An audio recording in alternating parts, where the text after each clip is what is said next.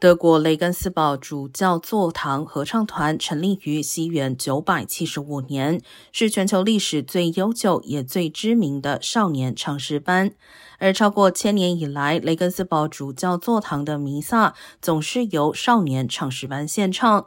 但在今年耶诞季，将首次出现女孩的歌声。今年九月，学校打破传统，成立了独立的少女合唱团。合唱团成员多罗西亚表示，自己过去一直觉得男孩总是受到偏爱，感到很讨厌。因此，现在雷根斯堡合唱团也有女孩，觉得真的很棒。